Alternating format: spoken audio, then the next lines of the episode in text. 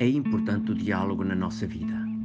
Para o praticar, é preciso afastar os preconceitos, ou seja, aquelas ideias ou visões sobre o outro formadas antecipadamente e sem fundamento ou parciais. Às vezes resultam de juízos baseados na aparência. Despindo-se deles, torna-se possível encontrar o outro e, pelos dons mutuamente partilhados, dar início a um caminho juntos. O diálogo com Deus e com os outros marca e muda a vida. Na primeira leitura da liturgia de hoje, o livro de Samuel, no capítulo 1, versículos 9 a 20, conta-nos a experiência de um casal que vai em peregrinação ao santuário de Silo.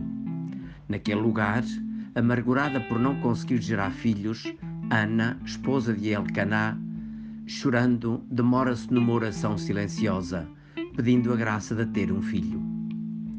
Vendo que a mulher permanecia ali longamente, movendo somente os lábios, sem se ouvir nenhuma oração, o sacerdote Eli julgou que ela estivesse embriagada e disse-lhe para se ir embora e livrar-se do vinho. A mulher negou ter tomado alguma bebida embriagante e disse ser uma infeliz que estava apenas a desabafar diante do Senhor o excesso da sua dor e aflição. O sacerdote mudou então de atitude e disse-lhe, como que pronunciando uma bênção: Vai em paz e o Deus de Israel te conceda o que lhe pediste. Ana foi-se embora, já com outro semblante.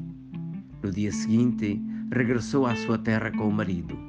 Uniu-se a ele e obteve a graça de conceber e dar à luz um filho, a quem deu o nome de Samuel, pois dizia: Eu o pedi ao Senhor. No seu profundo desgosto, Ana não se fechou sobre si mesma. Entrou num diálogo confiante e sincero com Deus e foi ouvida. Também não se deixou intimidar pelas palavras insultuosas de Eli, mas abriu-lhe o coração, comunicando a sua amargura e a esperança em Deus. A experiência da oração e as palavras da bênção do sacerdote mudam o seu semblante e fazem-na alcançar o dom que tanto desejava. Entrar em diálogo significa abrir-se, escutar e partilhar. Como se deve fazer? Chiara Lubick responde. Dialogar significa, em primeiro lugar, colocar-se no mesmo plano. Não acreditar que se é melhor que os outros e significa também ouvir o que o outro tem no coração. Significa afastar todos os nossos pensamentos, os afetos do coração, os apegos. Afastar tudo para poder entrar no outro. Se assim acontece, o outro abre-se e partilha conosco. E também nós temos a possibilidade de lhe oferecer as nossas ideias, inquietações e experiências. O fruto do diálogo é um enriquecimento mútuo e até começar um caminho juntos. Queres saborear os frutos do diálogo? Esvazia os teus preconceitos e abre-te aos outros.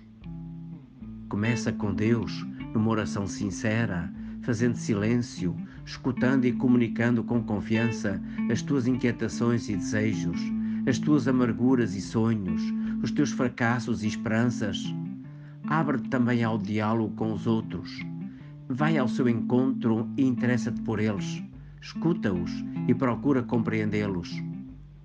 Quando te parecer oportuno te pedirem, partilha também o que te vai no coração. E juntos procurem os caminhos da vida e da confiança. Se surgirem dificuldades, não desistas. Persevera na disponibilidade para falar e caminhar com os outros. Agarra então hoje este desafio, abrir-se ao diálogo ainda além de todo o preconceito. Verás as surpresas que te esperam.